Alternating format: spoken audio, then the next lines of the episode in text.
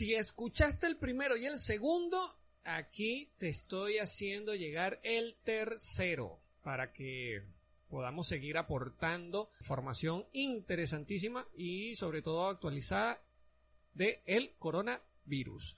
Esto es un pelo de todo. Un pelo de todo. Bienvenidos al podcast donde se habla un poco de todo. Arte, cultura, noticias, política y muchas curiosidades. Conducido por Vladimir Isturiz, su Panavari. Te invitamos a que sigas allí y disfrutes de nuestro podcast.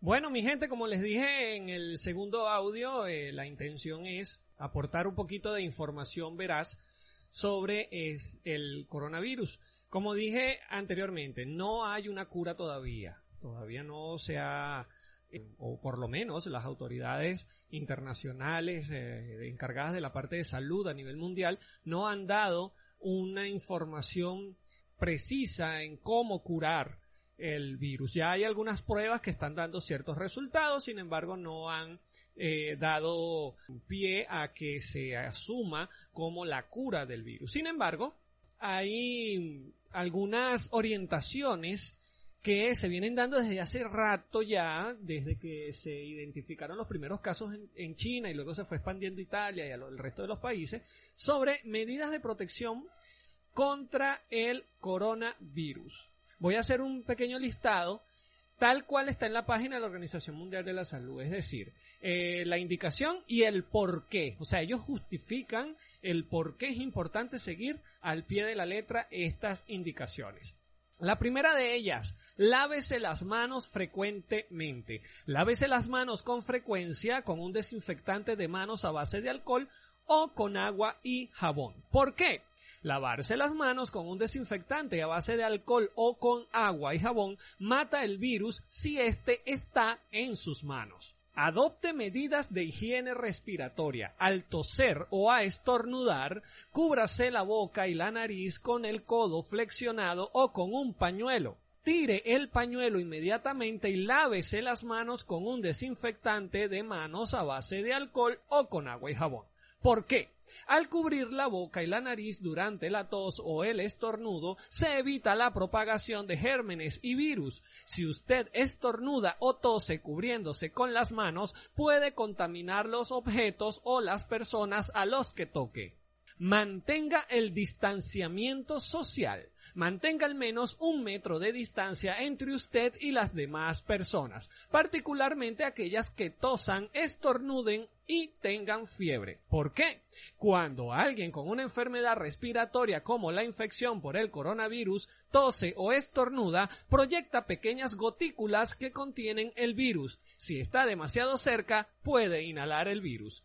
Evite tocarse los ojos, la nariz y la boca. ¿Por qué? Las manos tocan muchas superficies que pueden estar contaminadas con el virus. Si se toca los ojos, la nariz o la boca con las manos contaminadas, puede transferir el virus a la superficie de sí mismo.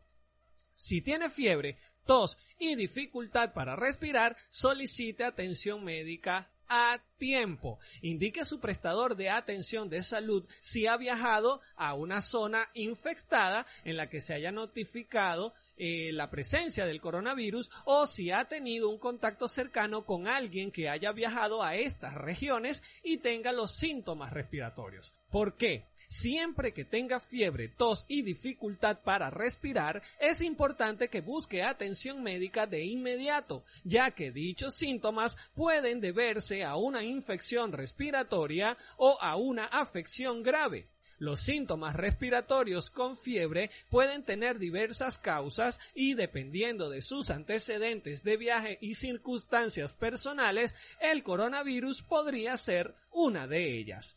Manténgase informado y siga las recomendaciones de los profesionales. Manténgase informado sobre las últimas novedades en relación al coronavirus. Siga los consejos de su dispensador de atención de salud, de las autoridades sanitarias pertinentes a nivel nacional y local o de su empleador sobre la forma de protegerse y asimismo a los demás antes la COVID-19. ¿Por qué? Las autoridades nacionales y locales dispondrán de la información más actualizada acerca de si la COVID-19 se está propagando en su zona.